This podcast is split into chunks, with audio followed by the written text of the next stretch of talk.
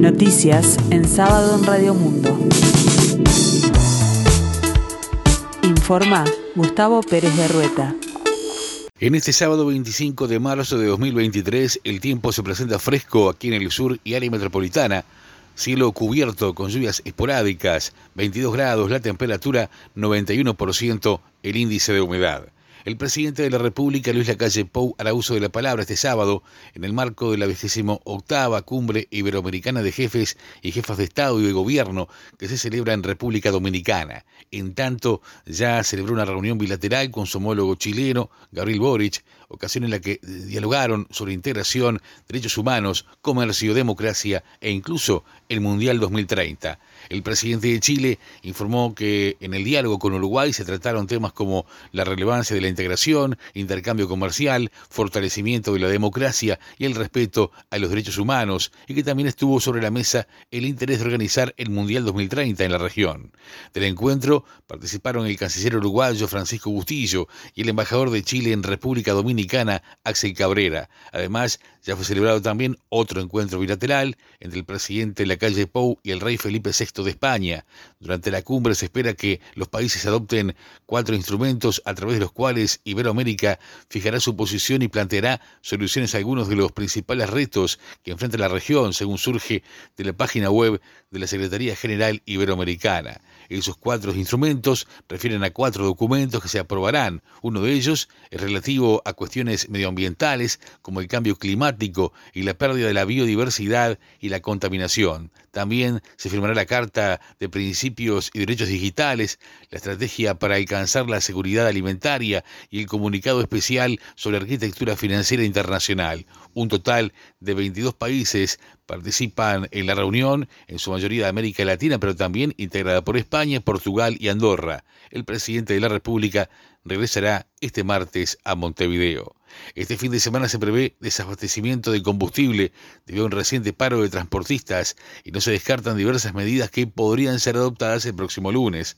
En tanto, la Asociación de Empresas de Transportistas de Combustibles, ATC, hizo un paro de 24 horas este viernes, lo que puede generar afectación en el abastecimiento de estaciones de servicio del país. La medida es en reclamo de que se actualice el valor del flete, que no ocurre desde 2016.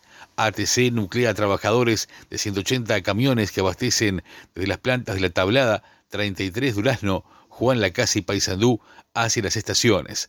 El 60% aproximadamente son de Montevideo. El vocero de ATC, Robert Batista, dijo que este sábado habrá horario reducido de distribución, por lo que es posible que haya falta de stock de combustible durante el fin de semana.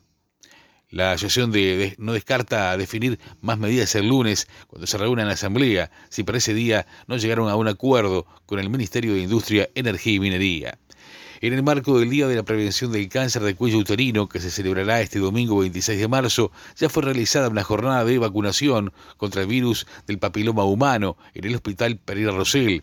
Es un cáncer que está en el cuarto lugar en la población de Uruguay y en las mujeres y da cuenta del quinto lugar en mortalidad en esta población. Por lo tanto, es un cáncer de importancia, indicó Gabriel Pelufo, director de inmunizaciones del Ministerio de Salud Pública.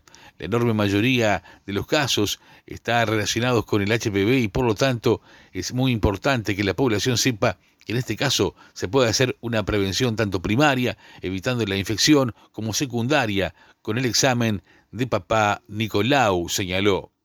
El programa de apoyo coordinado con las autoridades educativas seleccionará a partir de mayo jóvenes de entre 15 y 20 años que estén matriculados en secundaria o UTU, cursando el ciclo superior y que se encuentren comprendidos en un índice de vulnerabilidad social elaborado por ANEP.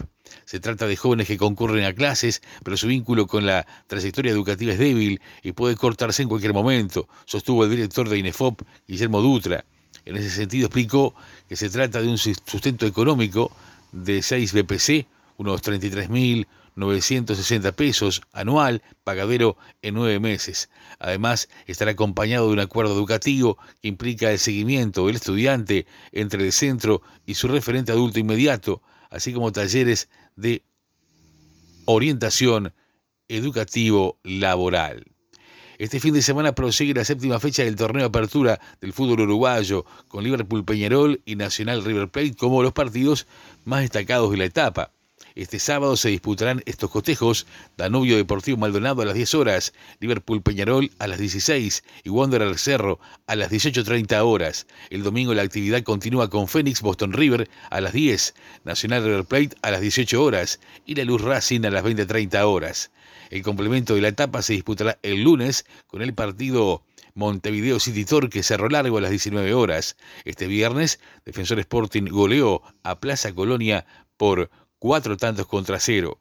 El Campeonato Mundial de Fórmula E llega este fin de semana a Brasil para la disputa del E-Prix de San Pablo, competencia que se enmarca en la sexta fecha de la novena temporada de la categoría de los autos eléctricos. En el Campeonato de Pilotos, Pascal Wehrlein es el líder con 80 puntos. En el certamen de constructores, el primer lugar es para Porsche, que lidera cómodamente con 126 unidades. El presidente brasileño Luis Ignacio Lula da Silva llegará este domingo a China en el marco de una importante visita en la que el mandatario irá acompañado de una comitiva de alrededor de 300 personas, que estará integrada por ministros, gobernadores, senadores, diputados, empresarios y representantes de organizaciones sindicales. Durante la visita habrá actos oficiales, conversaciones bilaterales y se firmarán más de 20 convenios de cooperación en varias áreas. El objetivo del gobierno brasileño es promover el relanzamiento de las relaciones con China, que es su principal socio comercial desde 2009. El año pasado, China importó cerca de 90 mil millones de dólares en productos brasileños, especialmente soja y minerales, y exportó casi 61 mil millones para el mercado interno El volumen negociado, aproximadamente 150 mil millones de dólares, creció 21 veces desde la primera visita de Lula al país en 2004. El tiempo continúa fresco aquí en el sur y área metropolitana, cielo cubierto con lluvias esporádicas, 22 grados la temperatura, 91% el índice de humedad. Más noticias en sábado en 60 minutos.